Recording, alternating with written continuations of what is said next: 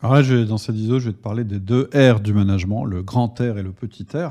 C'est un concept majeur euh, d'outils du manager. Donc, qu'est-ce que c'est que le grand R et le petit R? Ben Déjà, c'est venu d'une question qu'on a posée à des dirigeants, à des chefs d'entreprise, une question très simple. On leur a dit de répondre très euh, clairement à une question qui est c'est quoi un bon manager? Comment vous définissez un bon manager? Comment vous repérez un bon manager? D'ailleurs, c'est intéressant euh, de comparer ce que vont répondre des dirigeants et ce que vont répondre des managers. Ce que vont répondre des managers, en général, ben, c'est quelqu'un qui entraîne, c'est quelqu'un qui est juste, c'est quelqu'un qui, euh, euh, qui va m'aider à décider, c'est quelqu'un qui va trancher dans les problèmes, c'est quelqu'un qui doit être proche de moi, proche du terrain. On va voir tout un tas de concepts comme ça assez qualitatifs, qui sont d'ailleurs certainement tous valables, mais qui ne sont pas tout à fait les concepts qui vont être immédiatement présentés par des chefs d'entreprise. Alors, qu'est-ce qu'ils disent un chef que, que, dit un chef d'entreprise lambda quand on lui dit bah, c'est quoi un bon manager Comment tu repères un bon manager? Bah, La première chose qu'il dit, c'est euh, des résultats. En fait, finalement, moi, ce que j'attends de mes collaborateurs, c'est des résultats. Et donc, un manager qui obtient des résultats avec son équipe, ou d'ailleurs sans son équipe, peu importe, eh bien, finalement, c'est un bon manager. C'est comme ça que je le repère. C'est le premier critère. Cette personne, elle est dans l'entreprise et du coup, elle amène de l'amélioration, elle amène une augmentation du chiffre d'affaires, elle amène une augmentation de la marge, une augmentation de, de l'EBITDA de l'entreprise, elle amène une baisse euh, des euh, non-conformités, etc., etc. C'est le premier truc qu'on va nous dire. Ok, après, moi, quand j'entends ça, je dis toujours, ouais, ok, mais à quel prix? C'est-à-dire, est-ce que tu acceptes que cette personne obtienne des résultats en détruisant son équipe, c'est-à-dire en mettant une pression tellement monstrueuse à son équipe que finalement on prend le risque que les gens tombent malades, euh, enfin qu'ils que, quittent l'entreprise, bref, euh, qui nous apporte quand même pas mal d'ennuis. D'ailleurs, je vais te dire un, un secret interne. Qu'est-ce que veut un chef d'entreprise? Il veut un résultat et pas d'emmerde. Et la partie pas d'emmerde, c'est quoi exactement? Parce qu'il faut quand même la définir en termes de concept de management. Eh bien, c'est ce que j'ai appelé la rétention, c'est-à-dire le petit R du management. C'est-à-dire que oui, on veut des résultats, mais on ne veut pas les emmerdes, c'est-à-dire qu'on ne veut pas d'une équipe qui soit crevée, on ne veut pas de problèmes sociaux dans l'entreprise, on ne veut pas de personnes qui se mettent en maladie, on ne veut pas euh, de personnes qui quittent l'entreprise. Donc les deux R du management, c'est grand R, les résultats, petit r, la rétention.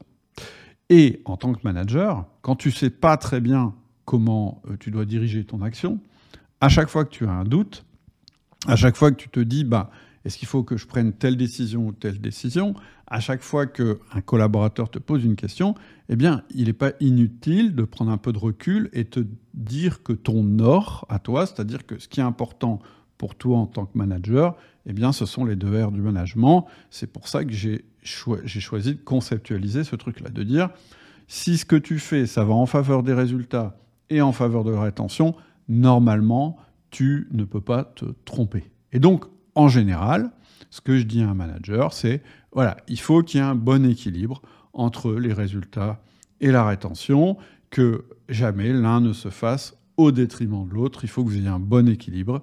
Sachez qu'à chaque fois que vous mettez de la pression pour obtenir des résultats, il faut réfléchir si ça ne va pas abîmer votre rétention. Et d'ailleurs, cette vision, elle a évolué un petit peu récemment. Pourquoi elle a évolué?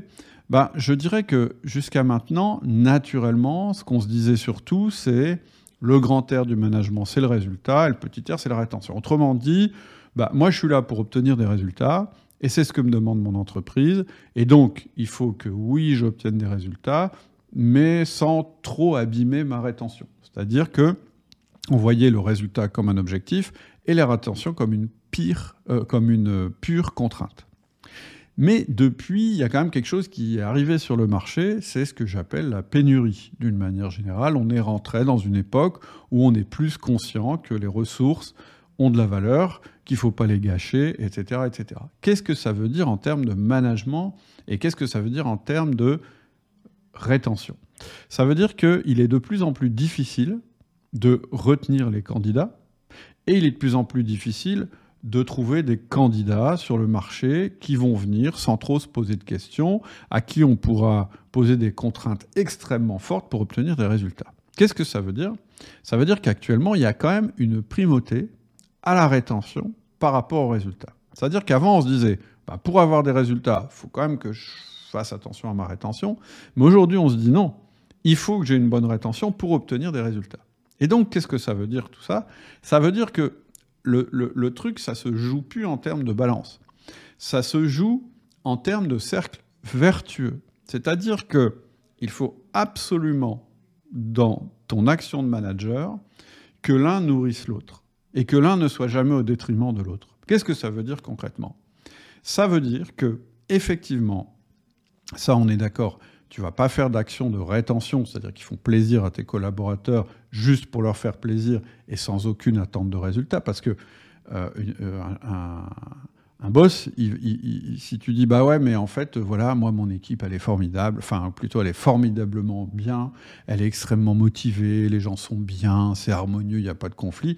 S'il n'y a pas de résultat, il sera pas d'accord. Hein. Donc il euh, faut vraiment faire les deux. Mais surtout, ça veut dire aussi, et c'est là où j'insiste, qu'il faut que tu vois les résultats comme une occasion d'augmenter la rétention de ton équipe. Qu'est-ce que ça veut dire?